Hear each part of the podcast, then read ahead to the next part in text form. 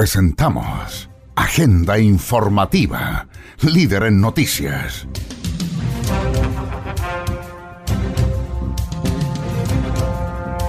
Aquí usted conocerá las principales informaciones ocurridas en las últimas horas en la región de Antofagasta.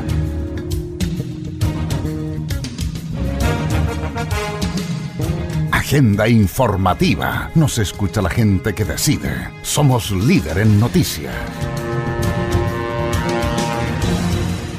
Estas son las noticias para hoy.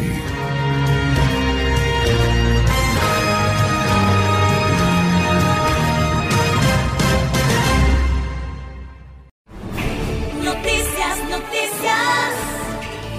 Estas son las noticias de tu radio. Una persona informada puede opinar y en Agenda Informativa le entregamos las noticias veraz y objetivamente. Agenda Informativa, líder en noticias regionales.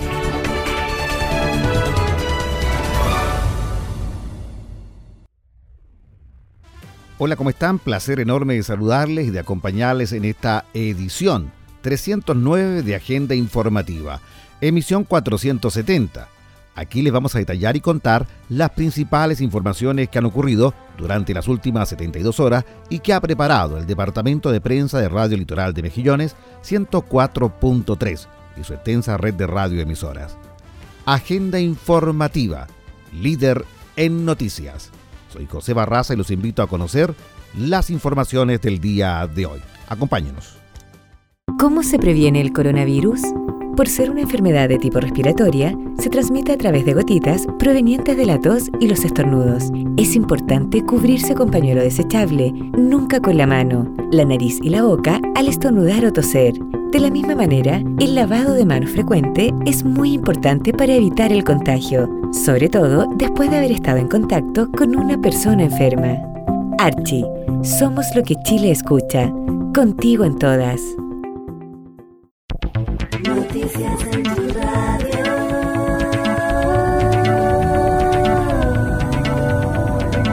Agenda Informativa a través de Radio Atlanta FM 103.9 en Antofagasta.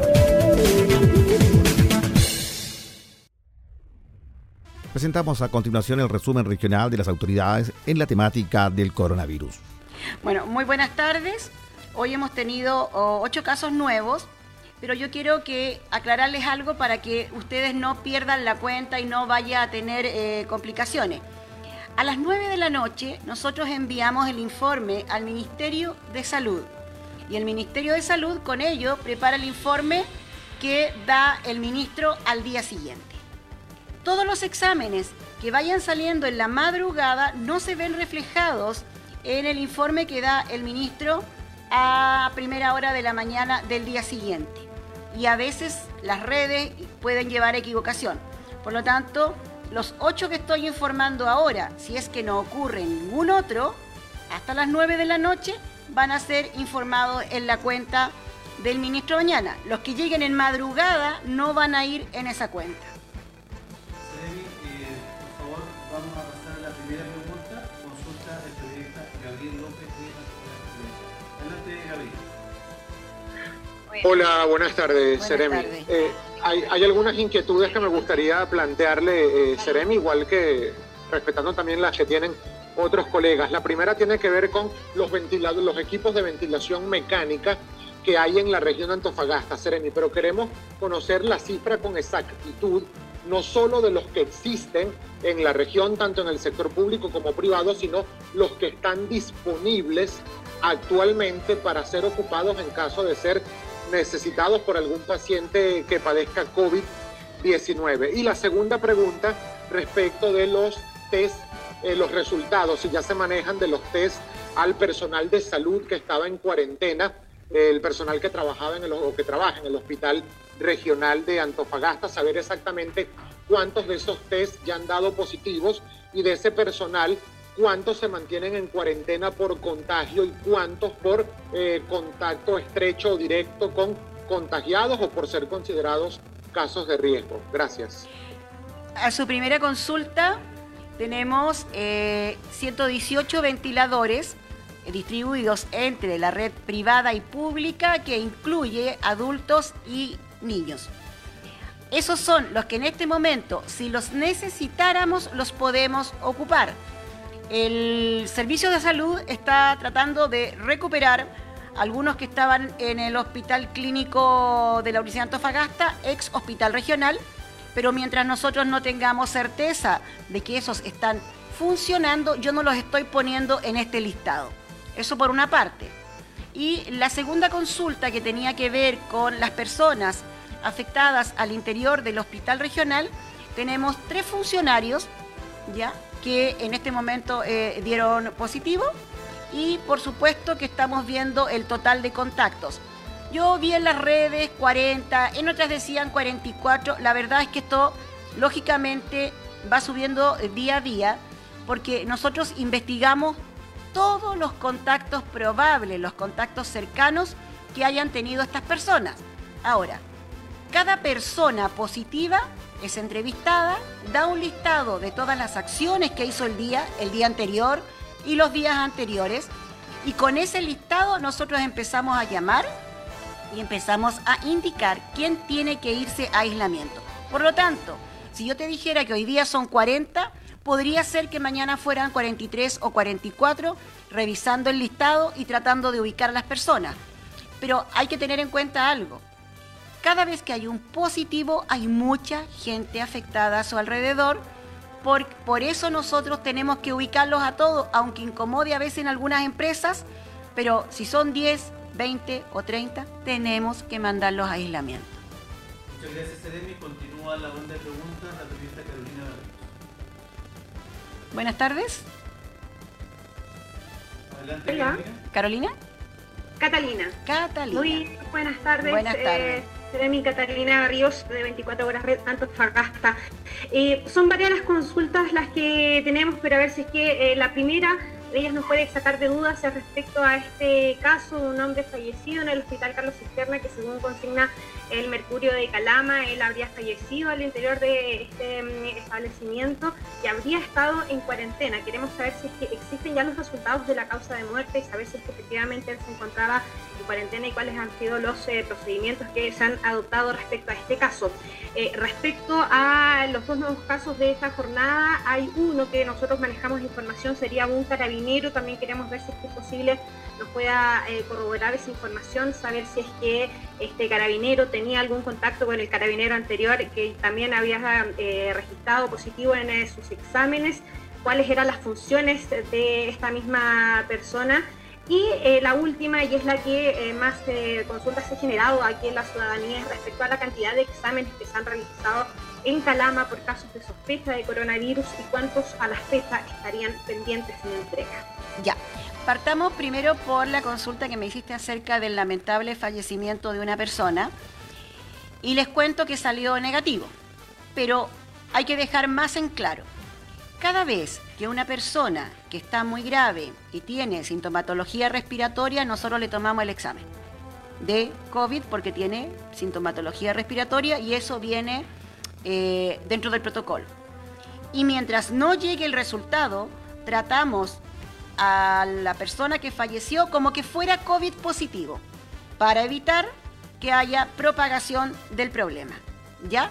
Así que eso hay que tenerlo muy claro. Cualquier persona que fallezca y que tenía síntomas respiratorios, nosotros sí le tomamos y vamos a tomar el examen como a, a la persona como positiva hasta último momento.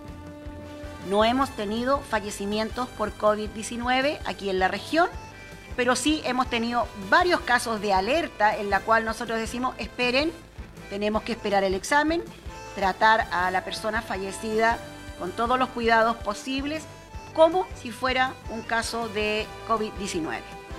La segunda consulta que usted me hacía era por carabineros. ¿ya? Y carabineros es dos casos los que tenemos hasta la fecha. Y como carabineros son personas que trabajan muchísimo, que andan en la calle, que se juntan con muchas personas, la verdad es que los contactos que hemos tenido que aislar son bastantes. Y lo seguiremos haciendo para poder asegurarnos que el foco no se amplíe.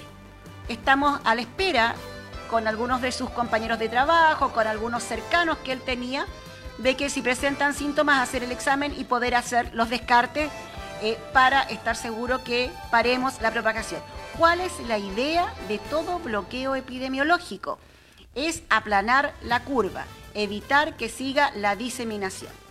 Y en cuanto a los exámenes tomados a la ciudad de Calama, tenemos 327 exámenes tomados a la fecha, de los cuales 247 ya se han hecho y se han entregado resultados. Faltan 80 que corresponden a los días 31, primero y 2 de abril. Ahora, quiero contarles, sí, que nosotros como Ministerio de Salud hemos puesto más personal a disposición del CON, Centro eh, Oncológico, para que los informes sean remitidos más prontamente y con ello disminuir los tiempos de espera. No es que los exámenes se demoren tanto. El tema es que para informarlos tampoco puede ser una persona que no sea especialista. Los especialistas tienen que informar los exámenes. Por eso el CON ha reforzado sus turnos, ha contratado más gente y esperamos poder muy prontamente disminuir los tiempos de espera. Muchas gracias, Seremi. Continúa preguntando la periodista Tamara Vidal. Jeremy, ¿cómo está? Eh, primero, hasta ayer el Servicio de Salud dijo que eran 45 funcionarios en cuarentena y uno solo había arrojado positivo. Hoy día usted, eh, según lo que yo escuché y lo comentó Gabriel, ya van tres personas que, de esas 45 que arrojaron positivo y que están contagiadas con el virus. Esa es la primera pregunta. Lo segundo es saber la trazabilidad de los casos, es que ya estamos en qué fase, la fase eh, 3, la fase 4. Y por último, esta tarde la empresa Molir de Mejillón indicó que uno de sus trabajadores contratistas dio positivos eh, en el test que se contabilizó en Antofagasta. ¿Hay más personas vinculadas a él, digamos, que estén en cuarentena? Eso es Seremi. Muchas gracias. Ah, me perdí. La primera era... La primera es respecto a los tres casos positivos que usted estaba mencionando al principio Ah, sí. de este Bueno. de prensa. Te cuento, eh, sí, son tres casos y por lo tanto, si antes estaban diciendo que los tres casos tenían 40 contactos, tú comprenderás que ahora hay que agregar los contactos que vienen. Son tres casos. ¿ya? La segunda era de... Tamara, trazabilidad. Estamos, ¿en qué fase estamos y Ya. trazabilidad? La fase son nacionales, es decir, el ministro lo toma a nivel nacional y dice que es fase 4 Chile, ¿ya? Pero si nosotros nos venimos a nuestra región, nosotros aún tenemos trazabilidad de los casos, por lo tanto, eh, técnicamente podríamos decir que estamos en 3, pero como país estamos en 4 y eso lo decide el ministro de acuerdo a la realidad nacional y no por región. Muchas gracias, Seremi. Pasamos a la siguiente pregunta. Eh, consulta Gustavo Gabriel. Adelante, Gustavo. ¿Cómo está, Seremi? Muy buenas tardes. Les saludo a Gustavo Cabrera de Radio Sol a esta hora. Eh, primero consultarles si existen en la región casos de ríos afectados eh, por COVID-19. En paralelo, si existe algún protocolo establecido para una posible evacuación o control preventivo en esta enfermedad. Vamos por de a una, que después me olvido. Eh, la primera, te respondo. En este momento, aquí en la región, no tenemos en reos afectados, ¿ya? Un caso que se dio, pero se dio en Santiago, de una persona que estuvo acá, pero fue hecho el examen en Santiago, por lo tanto, en la Seremi de Salud de la Metropolitana se encarga del estudio. Y por supuesto que existen protocolos para lugares cerrados. No hay diferencia entre si es una cárcel, es el hospital, ya no hay diferencia. Los protocolos para lugares cerrados están estandarizados y se hacen de la misma forma los estudios epidemiológicos. Siguiente pregunta, Gustavo. Asimismo, por ejemplo, hablando de una sospecha, se lo pregunto nuevamente si por personal de gendarmería, si habría alguna persona confirmada tampoco. No, ¿O es no. ¿no? No. Gracias, Gustavo. Pasamos a la siguiente periodista, Catherine José. Adelante, Catherine. Hola Seremi, ¿cómo estás? Buenas Mercurio Calama tardes. por aquí. buenas tardes. Seremi, primero preguntarle eh, si el segundo caso de hoy día de Calama eh, tienen la trazabilidad y quería preguntarle, irme más allá, si es que tiene información de los dos primeros casos de la región que fueron en Calama, si es que estas personas ya están en buenas condiciones, siguen en cuarentena o se mantienen también en cuarentena producto de la evolución del virus. Esas dos cositas seremos. Ya, las dos personas de Calama que estuvieron en los primeros dos casos que tuvieron están en condiciones estables, pero en observación aún. Eh, en algunos casos, dependiendo de algunos factores de los usuarios, eh, a veces extendemos un poquito la cuarentena para mantener vigilancia. Esa era la primera. Y la segunda era... La segunda... eh, Ah, sí, sí, el segundo caso de que se presentó hoy día de las mujeres de 59 años y es que ya tienen la trazabilidad de ella. No, eh, con la señora estamos en investigación porque esos exámenes nos llegaron hoy día en la madrugada, pero por supuesto que ya estamos en contacto con ella y con sus más cercanos y se está haciendo el estudio. Los estudios requieren primero los contactos más cercanos y luego se hace un estudio de dónde ha estado antes para poder realmente abarcar todo lo que corresponda. Pero los cercanos sí, estamos listos. Muchas gracias, Seremi. Continúa preguntando la periodista Patricia Sá. algunas dudas con la cifra que usted entregó. Usted señaló recién que en redes sociales se hablaba de 45 casos en el hospital y no sé, yo quería aclarar que esa información fue entregada directamente por parte del Servicio de Salud en un comunicado. Por lo tanto, no, no sumo como que es un, trascendido. Y segundo, tuvimos una videoconferencia con un ministro de la Corte de Apelaciones de Antofagasta y él nos confirma que hay 38 eh, internos del penal de Calama que están aislados porque efectivamente hay un caso sospechoso. Por lo tanto, ¿cuántas son las personas que ya hay en cuarentena a nivel regional? A ver, le cuento, cuando usted tiene un caso sospechoso en el hospital o en cualquier lugar cerrado, hay que cumplir el protocolo. La pregunta que se me hizo en primer lugar fue si había algún caso positivo en gendarmería en la región. No hay. Aislamiento, sí. ¿Por qué? Porque en lugares cerrados el aislamiento debe ser más estricto incluso que afuera, más amplio. Así que sí hay eh, personas aisladas en gendarmería, en, en cárcel, sí hay gente aislada, no positiva. En segundo lugar, el que se envió, el primer comunicado que se envió y que después salió en redes, por eso dije en redes, ya hablaba de 44, 45 personas. Pero ahora que tenemos los otros dos más, tenemos que ampliar nuestro campo de acción. ¿No hay más preguntas? Perfecto. Pasamos. Carabineros, hay aislados. Carabineros. En Calama una situación súper particular. Sí, sí, están todos con aislamiento. Eh, teníamos ¿Cuántos? 22 carabineros en un principio y estamos, eh, hay que ir revisando. Pero sí, están con aislamiento. Gracias. Gracias, Seremi. Pasamos a las preguntas de Dayan. Buenas tardes, Seremi, Dayan Márquez de Radio. Cooperativa. Eh, la consulta mía es muy parecida a la de Katy del Mercurio de Calama con respecto a eh, estas dos personas, los primeros dos casos. ¿Con qué parámetros podríamos definir más o menos la palabra recuperados, si es que habría recuperados en eh, la región y eh, cómo se va a trabajar con ellos, si existe un seguimiento? ¿Cuáles son los parámetros de acción en este caso para las personas que han sido confirmadas y que ya están en este proceso eh, avanzando su enfermedad? Bueno, en primer lugar, cuando una persona no es intubada, eh, ya estamos hablando que no fue de extrema gravedad. ¿ya? La intubación, el estar en UCI, nos habla de gravedad, es el primer parámetro. Y estas personas, para asegurarnos, tuvieron que hacer una nueva cuarentena, de manera de tener certeza absoluta de que ellos no les va a pasar nada y no van a aparecer síntomas que nos puedan llevar a tener que tener nuevas hospitalizaciones. Recuerden que son los primeros casos, tenemos que tener mucho cuidado y por lo tanto eh, nos digamos, estamos muy contentos que esos dos casos no tuvieron que llegar a eventos más graves como por ejemplo ser conectados a respiradores artificiales. Siguiente pregunta.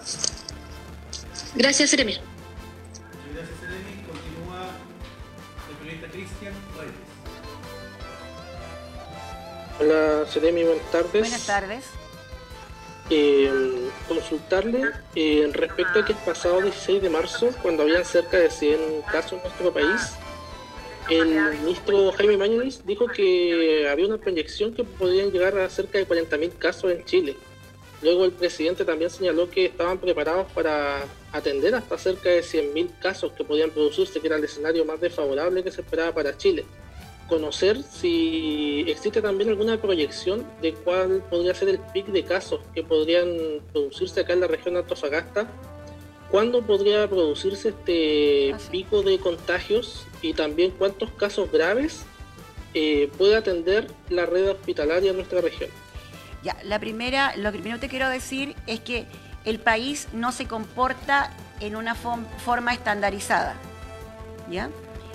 Si bien, por ejemplo, hay muchos casos en Santiago y la zona sur, no ha sucedido lo mismo con la zona norte.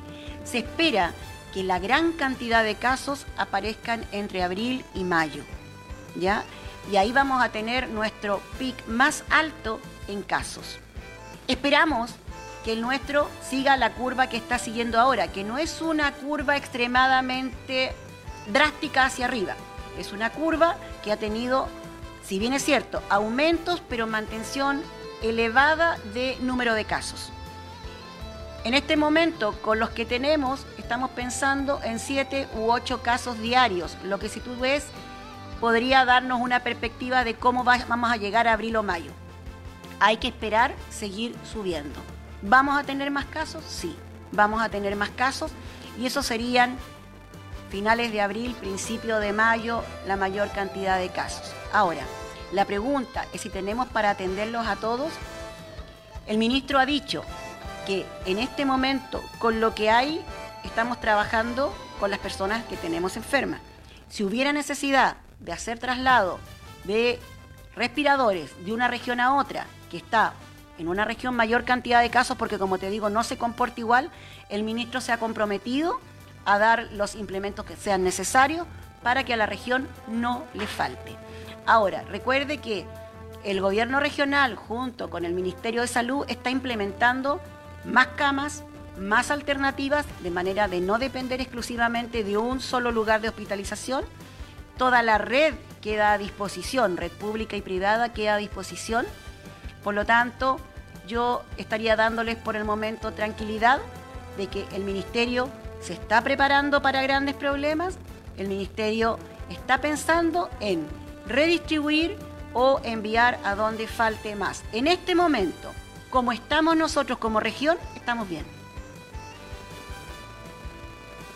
Siguiente pregunta, Cristian.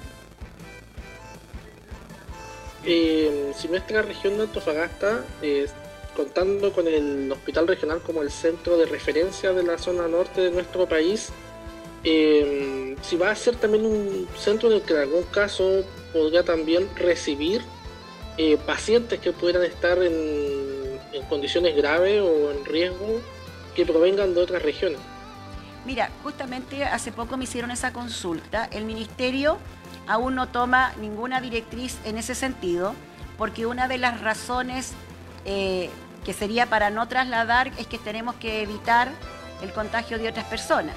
Pero ese tema el ministerio aún no lo ve, no ha dicho en ningún momento que vaya a trasladar pacientes COVID de una región a otra. No se ha nombrado, para nada. Muchas gracias, Seremi. Concluye la ronda de preguntas el periodista Ricardo Muñoz. Adelante, Ricardo, escuchamos. Buenas tardes, Seremi, ¿cómo está? Buenas tardes. Eh, Ricardo, Ricardo Muñoz de la Estrella por acá. Eh, dos preguntas son las que tengo para usted para esta tarde. Bueno, eh, se conoció el caso de una imputada embarazada que estaba cumpliendo prisión preventiva en el centro penitenciario, la cual la Corte eh, la medida por arresto domiciliario por prevención, en caso de COVID-19, eh, para protegerle a ella y a su hijo que está por nacer. ¿Qué medidas se tomaron en, en el centro penitenciario? Y lo otro, ¿cuántos funcionarios estarían cumpliendo esta cuarentena preventiva, eh, aislamiento obligatorio eh, en, en el recinto? En el recinto no hay caso positivo, no hay caso sospechoso. Se sacó a la embarazada por razones humanitarias y para la protección de ella y del bebé. Así como en los trabajos se manda a las embarazadas a la casa, en este caso también por razones humanitarias se le va a hacer cumplir su pena en su domicilio, pero no hay casos positivos ni sospechosos al interior.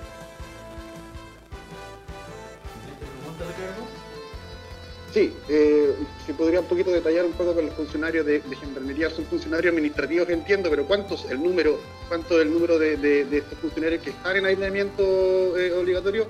Y la otra pregunta es referente al tema de lo que es el anuncio que hizo el, el ministro Mañalich esta mañana por el tema de las aduanas eh, y cuarentena en los, hogares de adultos mayores, cuarentena total. ¿Cómo se ha ido adoptando esta medida en la región? La cuarentena total de los LEAM eh, ya fue instalada hace aproximadamente dos semanas porque fue una eh, instancia para proteger a los adultos mayores y evitar que reciban visitas y que ellos salgan a visitar gente para no tener que verlos afectados. Recuerda que se indicó que las personas mayores de 80 años debían quedarse en sus casas y se hace un llamado, ojalá todos se queden en sus casas, pero esto vino por decreto, es decir, los mayores de 80 estarían incumpliendo la ley si salieran de sus casas. Por lo tanto, esta ley también se eh, precisó para los ELEAM, los establecimientos de larga estadía de adultos mayores, ¿ya? Y eh, esto significa que, aparte de los funcionarios que son controlados al entrar y al salir de estos lugares, los adultos mayores de esos lugares no pueden salir. En todo caso, planes y programas los está implementando Desarrollo Social al interior de los LEAM. Agenda informativa.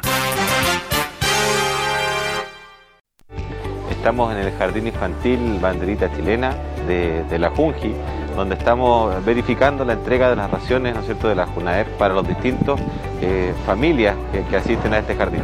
En este jardín hay más de 400 niños, es el jardín más grande de, de Latinoamérica y estamos preocupados de que todos ellos en sus cinco niveles y más de 20 cursos que tienen puedan recibir estas raciones que van desde los 84 días de nacido hasta los 4 años de edad son un apoyo importante ya que estos niños vienen y toman su desayuno y su almuerzo aquí, aquí en el jardín y hoy día que no están viniendo a clases tienen que también recibir su ración de alimentación así que se le están entregando a sus familias para que sean preparadas en sus casas. Tenemos apoyo también de personal de la Fuerza Aérea que nos está permitiendo apoyar la logística y también la, la vigilancia, ya que sabemos que tenemos de repente problemas de, personas que tratan de ingresar a estos sectores y hoy día tenemos todo eso cubierto gracias al apoyo de las Fuerzas Armadas. Así que estamos constantemente vigilando. Hoy día se va a terminar con la entrega completa de estas raciones aquí en Banderita Chilena y también estamos haciendo entrega en los otros más de 20 jardines que tiene la Junji en la región de Antofagasta. ¿Cómo se previene el coronavirus? Por ser una enfermedad de tipo respiratoria, se transmite a través de gotitas provenientes de la tos y los estornudos. Es importante cubrirse con pañuelo desechable, nunca con la mano, la nariz y la boca al estornudar o toser. De la misma manera, el lavado de manos frecuente es muy importante para evitar el contagio, sobre todo después de haber estado en contacto con una persona enferma. Archie, somos lo que Chile escucha. Contigo en todas.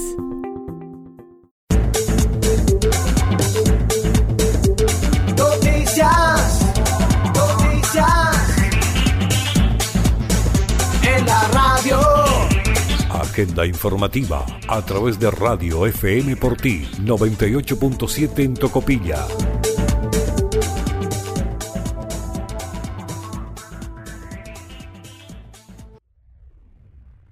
Parlamentarios de la región de Antofagasta piden al presidente Sebastián Piñera evaluar cuarentena y establecer barreras sanitarias para San Pedro Atacama y Alto El Loa. Presidente, le pedimos, uniendo todas nuestras voces en este norte andino chileno, para que su gobierno atienda y brinde la protección necesaria a quienes vivimos en esta tierra, decretando todos los instrumentos que tenga a su mano para esta estratégica región que financia su programa de gobierno y que hoy le pide una atención especial. Si en tiempos normales no nos ha escuchado, hágalo en esta emergencia sanitaria. Esperamos su pronta respuesta. La vamos a recordar. Creo que hoy más que nunca debemos actuar en conjunto, sin egoísmos ni trincheras políticas, porque está en riesgo la salud y la vida de nuestra gente, de quienes habitan en la región de Antofagasta. Le pedimos al presidente que declare cuarentena y establezca una barrera sanitaria en nuestra región, especialmente en San Pedro, Atacama y Alto Alloa. No queremos tener que lamentar una muerte para recién tomar una decisión. El gobierno tiene que poner por delante la salud de las personas. Hoy día es más importante que nunca demostrar eh, coordinación y además unidad a la hora de hacer eh, este tipo de solicitudes. Eh, el que todos los diputados de la región estemos pidiendo al presidente que se tomen algunas medidas especiales en nuestra región obedece al convencimiento de que todo aquello va a ayudar a mantener eh, las cifras bajas eh, como ha estado ocurriendo hasta ahora.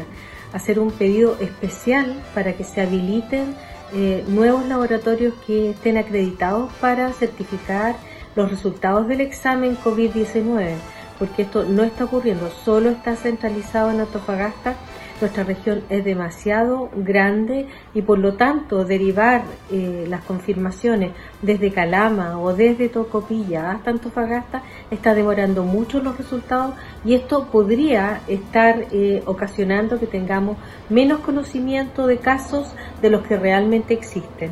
Así es que eh, hacer un llamado a las autoridades para que por favor se oigan las voces que están pidiendo estos temas desde Antofagasta. Agenda informativa. Nos escucha la gente que decide. Somos líder en noticias. Llegó la hora, el próximo lunes sale al aire Radio Nuevo Norte FM en Antofagasta. A las 5 a.m. del 6 de abril van a iniciar las transmisiones en el 104.7 de la frecuencia modulada. Cuando el país vive una difícil situación sanitaria y económica, cuando los medios de comunicación parecen estar en crisis, nosotros vamos contra la corriente y decidimos lanzar este nuevo proyecto radial. Hoy es más importante que nunca recibir información confiable y rigurosa y para eso llegamos. La radio es compañía y cercanía, entregándoles nuestro compromiso. En el 104.7 de la frecuencia modulada vas a encontrar toda la información de Antofagasta, la región, del país y el mundo. Escucharás la mejor música visualmente en nuestra lengua, con énfasis en la producción local. Nuevo Norte FM trabaja en rescatar y la defensa de nuestra identidad. Nos encanta la multiculturalidad que vive en nuestro norte y por lo mismo nuestra programación dará cuenta de esa riqueza. Creemos firmemente que la democracia solo es posible con plena igualdad de género y eso será un pilar de nuestra programación. Nuevo Norte será la radio del deporte de todos los portes. Contaremos con la programación deportiva más amplia y completa del dial regional.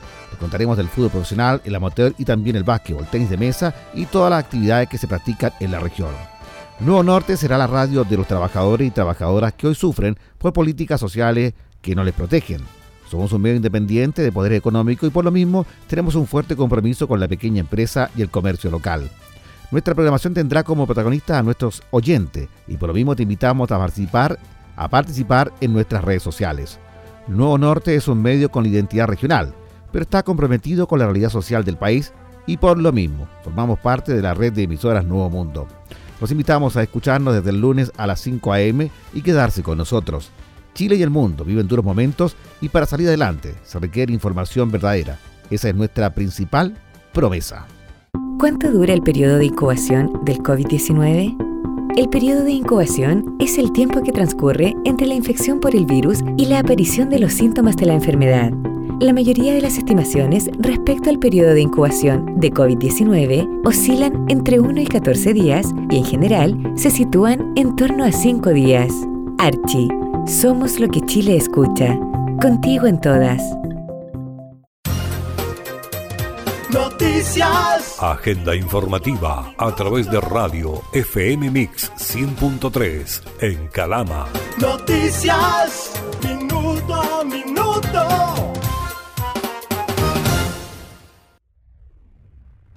Gobierno limita permisos para ir al supermercado en comunas con cuarentena.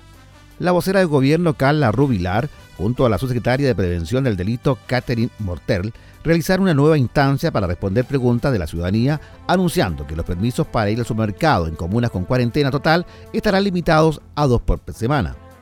Según informaron las autoridades, esta modificación también incluye los viajes que las personas deban hacer o a farmacias, ferias, minimarques y otros recintos que vendan productos de primera necesidad. Es necesario actualizar el protocolo con las experiencias que tuvimos durante estos siete días de cuarentena total, generando mayores restricciones para poder cuidar de mejor manera a la ciudadanía y también agregando excepciones que son vitales para el buen funcionamiento de la ciudad. Es por eso que la subsecretaria va a responder primero las preguntas que tienen que ver con cuál es la situación de nuestro país, qué medidas estamos tomando y qué sanción puede haber en caso de incumplimiento de las medidas sanitarias. Bueno, ministra, en ese sentido informar que, como ya se ha dicho, hay 94 aduanas sanitarias. ¿Qué es una aduana sanitaria? El objetivo es generar dos tipos de control. El primero, de salud, y el segundo es verificar si las personas que están entrando o saliendo donde se ha establecido esta aduana sanitaria debiesen estar en cuarentena o aislamiento por tener el virus o por estar cercano a una persona que ha dado positivo. Tenemos siete cordones sanitarios. El cordón busca restringir el ingreso y salida del lugar que está acordonado y por lo tanto solo se puede ingresar o salir con los permisos que están establecidos en el protocolo que ya conocemos y que como ha señalado la ministra además se ha adecuado. También tenemos en nuestro país 15 comunas en cuarentena. De ellas, una eh, ha quedado liberada, que es la Comuna de Independencia, a partir de hoy día a las 10 de la noche, pero se han renovado también eh, otras más, dentro de ellas seis de la región metropolitana, y por lo tanto, todas ellas deben cumplir con la prohibición de salir de sus casas. Existen excepciones, eso se establece en este instructivo, que es el que estamos dando a conocer con las adecuaciones, pero lo más importante es recordar que existe una prohibición y por lo tanto los permisos son excepcionales. También tenemos una medida a nivel nacional que es el toque de queda y que está ampliado en el caso de Rapanui, donde comienza a regir desde las 2 de la tarde hasta las 5 de la mañana, en el resto del país desde las 10 de la noche hasta las 5 de la mañana. Y aquí quiero señalar que la sanción al incumplimiento de alguna de estas medidas sanitarias van desde multas que sumadas a las multas que establece el Código Penal y también el Código Sanitario pueden sumar más de 50 millones de pesos y también medidas privativas de libertad. Esto es un delito. No cumplir con estas normas son, eh, es un delito y por lo tanto tiene una sanción penal y por parte del Ministerio del Interior y del Gobierno se va a perseguir, ya sea a través de querellas eh, o de denuncias, la responsabilidad de quienes incumplan con estas medidas. Se ha preguntado muchísimo respecto a cuál es el criterio para determinar cuáles son las medidas que se adoptan en estas comunas, en principalmente cuál es el criterio para adoptar una cuarentena. Y por eso le pido a la ministra que explique el criterio. Sabemos que hay preocupación, sobre todo de los alcaldes y sus comunidades, de cuál es el criterio para tomar la decisión de una cuarentena total. No hay un solo criterio. Es importante transmitir que es muy relevante saber cuánto es la cantidad de contagios por cantidad de habitantes en cada comuna. Pero también tenemos que mirar la cantidad de contagios por kilómetro cuadrado de esa comuna. No da lo mismo si una comuna tiene 88 kilómetros cuadrados versus 7 kilómetros cuadrados. También es muy relevante dar a conocer y saber la cantidad de contagios donde están ubicados, si están en un lugar de la comuna o están dispersos en diferentes lugares de la comuna y por lo tanto puede hacerse más fácil o más difícil el control. Es relevante decir que hay variables sociosanitarias en esta materia, además del número de contagios que acabo de describir. Tenemos que pensar si tenemos una población vulnerable en esa comuna. Tenemos que calcular si hay mucha población de adulto mayor o población migrante. También tenemos que saber si hay población flotante, ya sea por comercio, ya sea por hospitales u otras. Es relevante pensar en las variables geográficas, si es distante, de difícil acceso, si hay capacidad de responder en el sistema sanitario con camas críticas. Por lo tanto, todas estas variables son las que se analizan para tomar una decisión de ingresar una comuna a cuarentena total o de liberar una comuna de la cuarentena total. Lo importante es hacerlo con diferentes argumentos y variables y de todas maneras recordar que vamos avanzando de una forma gradual hacia las cuarentenas a fin de que tenga una buena respuesta sanitaria. En ese mismo contexto, hoy día ingresan Nuevamente, siete días más, seis comunas de la región metropolitana se mantienen seis de la vez pasada y solamente queda liberada, como decía la subsecretaria, la comuna de Independencia a las 10 de la noche del día de hoy. Por lo tanto, repito, a las 10 de la noche de hoy, siete días más, tenemos las otras seis comunas de la región metropolitana con cuarentena total. Y por lo tanto, es muy relevante que conozcan el nuevo instructivo. Este nuevo instructivo se ha hecho también con el aporte de la ciudadanía, tal como nos pidió el presidente Sebastián Piñera. Agenda informativa. Nos escucha la gente que decide. Somos líder en noticias. Personal del área de la salud suma 182 contagiados por coronavirus. La mañana de este jueves, el Ministerio de Salud entregó un nuevo balance de la pandemia del COVID-19, confirmando que el número de fallecidos aumenta a 18 y que el total de contagiados a nivel país es de 3.404 personas. En ese sentido, el subsecretario de Redes Asistenciales Arturo Zúñiga indicó que hay 182 personas contagiadas en el sistema de salud. De ellos, 88 pertenecen a la atención primaria, mientras que 94 trabajan en recintos hospitalarios.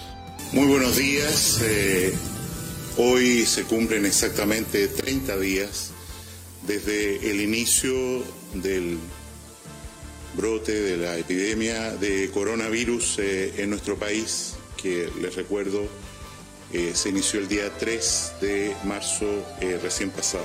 Han pasado 30 días en las que los cambios que hemos visto eh, en nuestro país y en el mundo son realmente sorprendentes y reflejan un esfuerzo eh, de la comunidad humana por vencer la adversidad que es eh, realmente encomiable en todo el mundo. A nivel de planetario, las cosas no van bien. el número de casos nuevos aumenta cada día en lugar de disminuir. O sea, no hemos llegado al pic en el mundo en el que empiecen a disminuir ya los nuevos casos.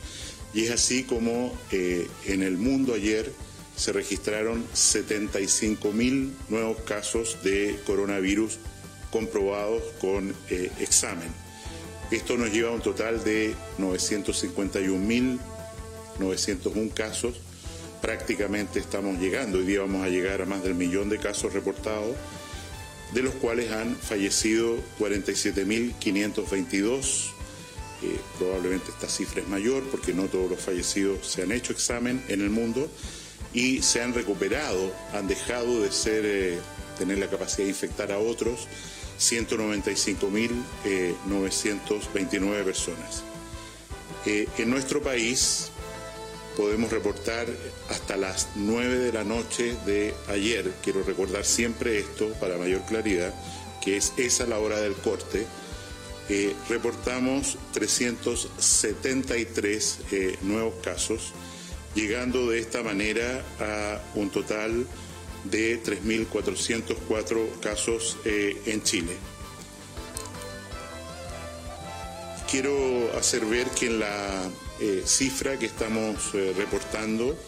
Hay eh, un incremento, esto va a estar en la página web, en la región de Ñuble, muy significativo, donde estábamos reportando 20 casos, pero al abrir el laboratorio en la ciudad de Chillán, se produce un brusco aumento de casos que estaban atrasados en el no reportado del Hospital Gran Benavente, que se hicieron, insisto, en el laboratorio de Chillán y eso explica eh, que en vez de 20, casos, 25 casos que estábamos notificando para esa región, eh, tengamos hoy día 82, explicando en gran medida el cambio en relación a ayer. En relación a la evolución de la enfermedad por regiones, pensando siempre en los nuevos casos, eh, las regiones de Coquimbo al norte se mantienen con un bajo nivel de nuevos casos, lo mismo ocurre en relación a su población en la región de Valparaíso. La región metropolitana tiene una cierta tendencia eh, a la baja de los nuevos casos, eh, lo que es una buena noticia.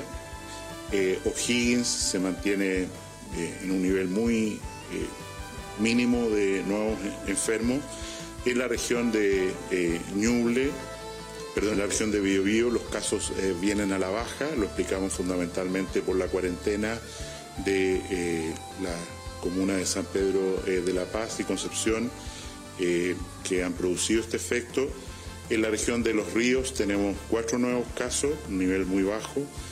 Esta región en parte está protegida por la cuarentena en la región de la Araucanía, así como la cuarentena que se inició el jueves en la noche en la ciudad de Osorno. Los lagos muestra una estabilización de los nuevos casos en 22 eh, Aysén tiene dos nuevos casos y Magallanes un franco descenso en relación a las cifras previas eh, con 15 eh, nuevos casos. Y esto, como digo, da el total país de 373 nuevos casos. No podemos hacer una evaluación de la situación eh, latinoamericana porque las políticas de testeo en las diferentes naciones son muy heterogéneas muy diferentes. Eh, lo que sí podemos reportar es que Brasil ha alcanzado los 240 eh, fallecidos. Ecuador, eh, que está en una crisis humanitaria, registra 93 fallecidos totales, probablemente son mucho más.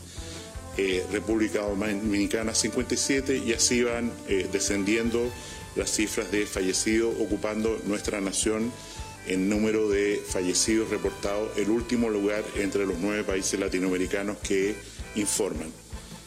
Eh, respecto a fallecidos, tenemos que informar lamentablemente de dos eh, nuevos fallecidos, uno en la región metropolitana, otro en la región de la Araucanía. Ambos casos son adultos mayores con enfermedades crónicas, deterioro eh, muy avanzado en los cuales sus familiares en conjunto con los médicos tratantes decidieron eh, limitar los esfuerzos terapéuticos y estas personas, insisto, en esta condición basal de salud, no fueron ingresadas a tratamiento intensivo ni conectadas a ventilación mecánica. Noticias en tu radio. Agenda informativa a través de Radio Litoral, FM 104.3 en Mejillones. A continuación vamos a dar lectura a un comunicado que ha enviado la Municipalidad de Mejillones. Estimada comunidad, hace unos 12 minutos se confirmó que un trabajador de la empresa Molib salió positivo en diagnóstico de COVID-19. Ante este hecho, la empresa comunicó que el virus no fue contraído en Mejillones, sino que en su residencia en Antofagasta. En estos momentos se encuentra cumpliendo la cuarentena de acuerdo a los protocolos establecidos. La Seremi de Salud junto a dicha empresa se encuentran tomando todas las medidas preventivas e identificando la trazabilidad del caso para que no se generen más contagios. Finalmente hago un llamado a la tranquilidad, aún no tenemos casos en nuestra comuna. También les pido que se informen por los canales de comunicación oficiales de la Seremía, Hospital Comunitario y del municipio. Firmado el comunicado, Sergio Vega Venegas, alcalde de la ilustre municipalidad de Mejillones. Somos gente de radio. Agenda informativa. Información. El día de hoy se desarrolló el Consejo Municipal número uno del mes de abril en la ciudad de Mejillones. A continuación escuchamos a las autoridades locales quienes se refirieron al detalle de esta importante reunión en la ciudad puerto.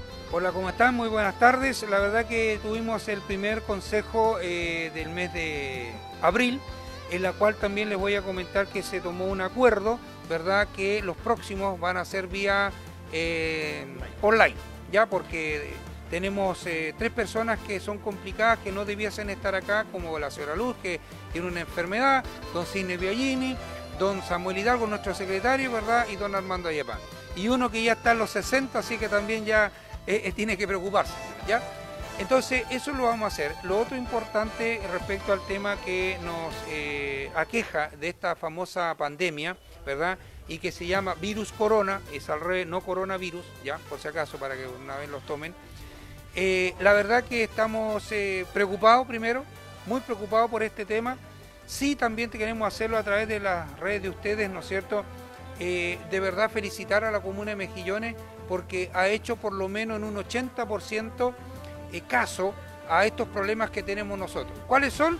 Quedarnos en casa, protegernos, ¿verdad? Yo les decía, y aquí lo digo, lo hemos dicho en reiteradas oportunidades, dicen que no es necesario en máscara. Sí, es necesario, porque usted, ¿no es cierto?, se está preocupando del que está al lado, no sabe si la otra persona tiene o tiene. El hecho de la máscara, dicen que para que está, está contaminado. No es así, porque usted se está protegiendo de un posible lo tenga, por si acaso.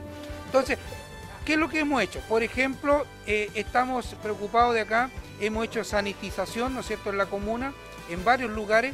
También eh, facilitamos, ¿no es cierto?, como también muchas personas han conversado, en nuestro hospital de emergencia, en una parte, porque lo otro quedó acá en Mejillones para en el resguardo de nosotros como comunidad.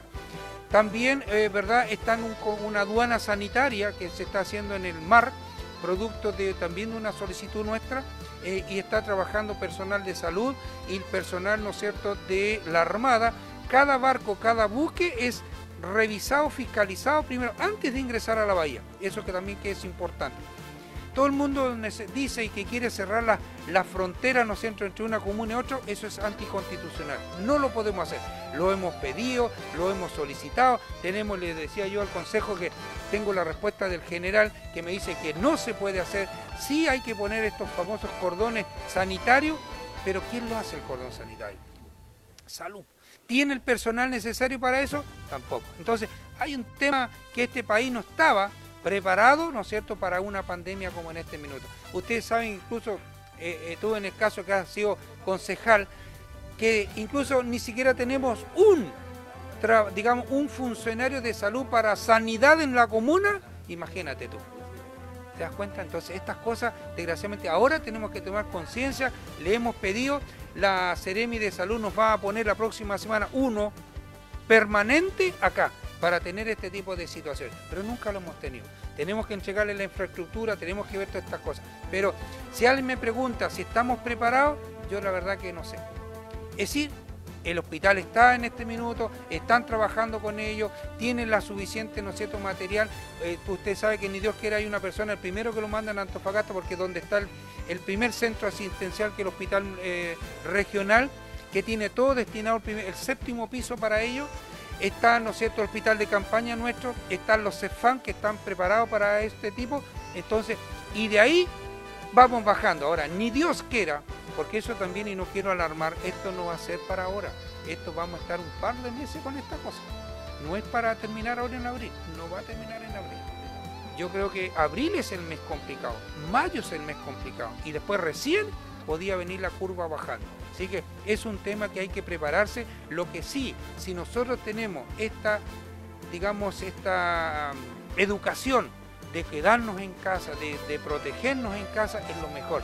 Eh, eh, digamos, tomar, ¿no es cierto?, el, tema caliente, y un de lavarnos las manos, andamos con mascarilla cuando vamos a comprar, etcétera, etcétera. Exigirle, ojo, exigirle en los negocios que estén vendiendo, que estén con su máscara, que estén con sus guantes de late, porque eso es una labor que podemos hacer nosotros. Y si alguien no lo tiene, usted lo denuncia y ahí, ¿no es cierto?, Carabinero tiene que hacer porque hay una ley superior, ¿no es cierto?, que es de la ley de salud, que tiene que estarse todos protegiendo. Alcalde, eh, con respecto a los toques de queda que tenemos a lo largo del país, en la comuna hemos recibido varias denuncias con respecto a robos eh, o intentos de robo. Eh, ¿Cómo se entiende que en toque de queda exista esta situación? Es lo que no entendemos tampoco, lo vimos recién en el Consejo, se lo presenté antes, cuando recién nos entraron a robar a nuestro liceo, ¿verdad? Y le dije, al general, en cómo estamos funcionando en un toque de queda si hay personas que están robando en horario de toque de queda. Ayer no, anoche, tres robos acá en la comuna. Entonces digo yo, ¿y en qué horario? En toque de queda. Entonces, ¿funciona el toque de queda? Para mí que no. Entonces, mañana, como tengo una reunión con el general, lo decir, general, o usted pone más mano dura, ¿no es cierto?, las personas que vienen a hacer el toque de, que de queda acá en Mejillones, incluso en Antofagasta, en Antofagasta han robado cuatro establecimientos educacionales también. Entonces, si van a hacer un toque de queda, pero que sea efectivo, porque ¿qué le estamos dando posibilidad a los delincuentes, ¿no es cierto?, que vayan a, hacer cosas que no corresponden con lo, lo, ajeno. Entonces eso hay que tener en consideración, que también lo voy a llevar como, como punto de tabla mañana, ¿no es cierto?, por este famoso problema que tenemos acá en Mejiones por el toque de queda. Bueno, alcalde, como el último, ¿cierto? Las, medidas que usted ha anunciado que se han tomado, eh, bueno, escuchábamos el caso del alcalde también de Sierra Gorda que logró, ¿cierto?, conseguir una persona de salud para realizar estos cordones sanitarios. Yo creo que en esa misma línea va la municipalidad de Mejillones. Es como yo le decía, sí, en este minuto, ¿no es cierto?, ya tenemos el cordón, digamos, aduana, aduana sanitaria en el mar y nos va a llegar a un funcionario de salud exclusivo para ver este tema del cordón sanitario que nos va a ayudar, que es la idea que teníamos, ¿no es cierto?, la posibilidad de ponerlo, no sé, a la entrada sur de Mejiones o a la entrada norte. ¿Por qué? Y eso aquí quiero terminar, ¿no es cierto?, esta entrevista llevándole un mensaje a las empresas. Las empresas tienen que tomar conciencia. Todavía hay un todavía hay un ingreso importante de trabajadores que vienen acá a, a estar Hay otras que están tomando resguardo. Por ejemplo, hay una empresa que va a decir que van a tener acá, digamos, en un tipo campamento por 14 días, ¿verdad? A los sus trabajadores para que no esté ese ir y venir. Pero ¿cuál es la otra? ¿Y qué pasa con las demás? Entonces, pero nosotros no podemos ir a fiscalizar este tema de sanidad. Tiene que venir el personal idóneo, competente y con el documento, con el decreto, que diga, yo soy funcionario de sanidad y vengo a revisar tal y tal cosa. Y eso es lo que estamos pidiendo a la Ceremi y Dios quiera que la próxima semana la podamos tener. Por ahí están haciendo las eh, declaraciones por parte del alcalde, y también ahí a la espera de la concejal eh, Luz Vargas, ¿cierto? Que ya está con nosotros. ¿Cómo está, concejal? Eh, buenas tardes, bienvenida. primer punto pude dar a conocer la molestia que tengo, la molestia porque los puntos de la tabla, nosotros nos entregan una tabla para el Consejo, pero no venía el punto de más relevancia que estamos viviendo en estos momentos, como el tema, el tema de coronavirus. Imposible cómo se les puede escapar algo tan importante y dejarlo en puntos varios. Este tenía que haber venido en primero, como número uno. ¿Qué vamos a hacer? ¿Cuál es la solución para Mejillones? Eh, ¿Qué le vamos a entregar a la gente? Yo solo hice saber al alcalde que él no podía, en este momento de contingencia, no se puede quedar de lado este tema tan importantísimo. De verdad que a mí me molestó muchísimo.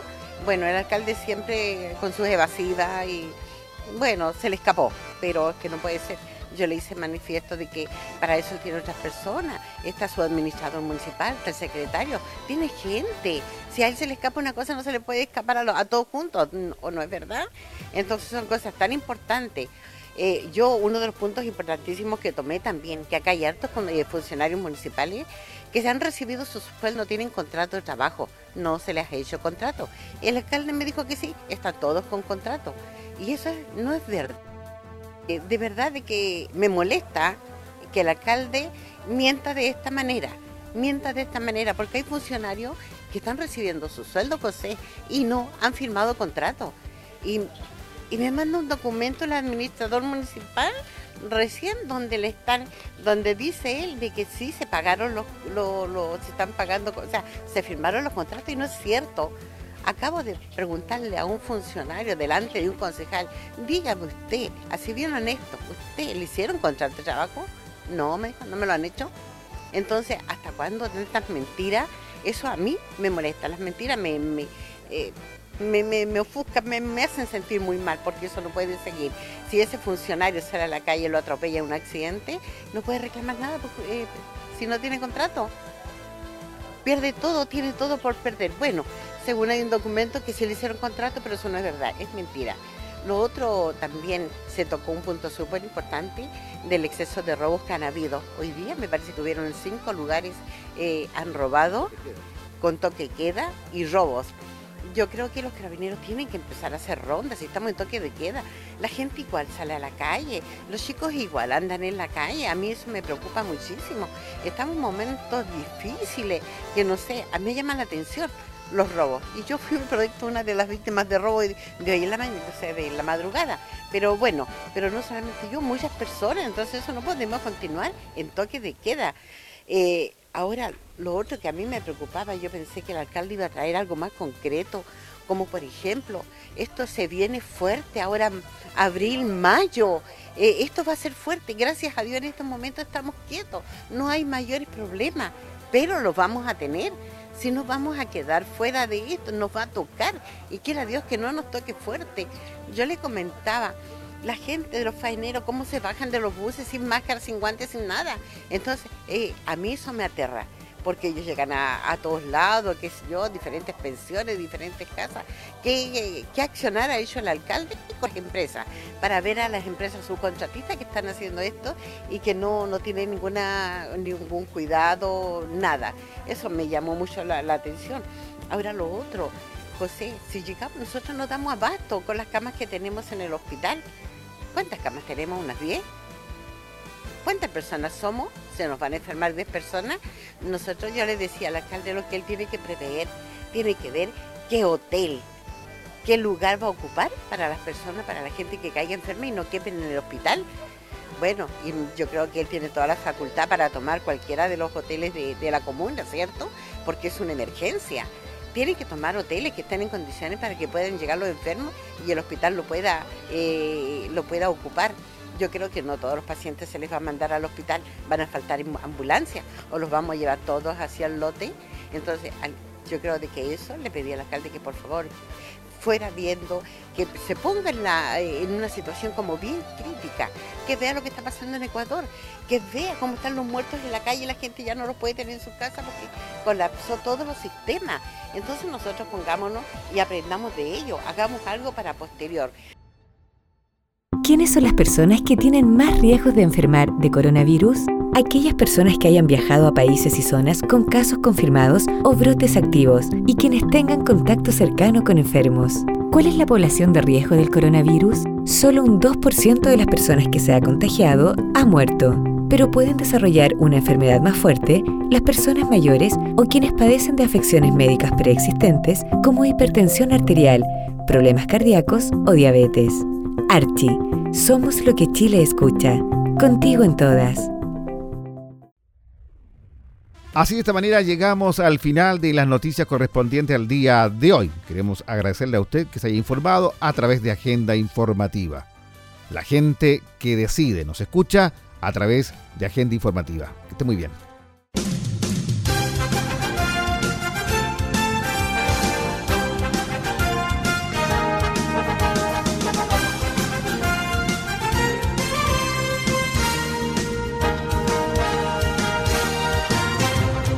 Usted ha quedado informado e informada de lo más importante acontecido en las últimas horas en la región minera de Chile. Hemos presentado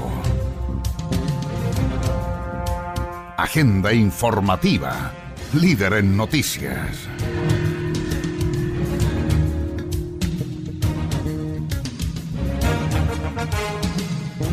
El más completo resumen noticioso del día. Recuerde, en cualquier momento le entregamos las noticias de último minuto con una de nuestras unidades móviles o alguno de nuestros corresponsales en la región. Fue Agenda Informativa. Nos escucha la gente que decide.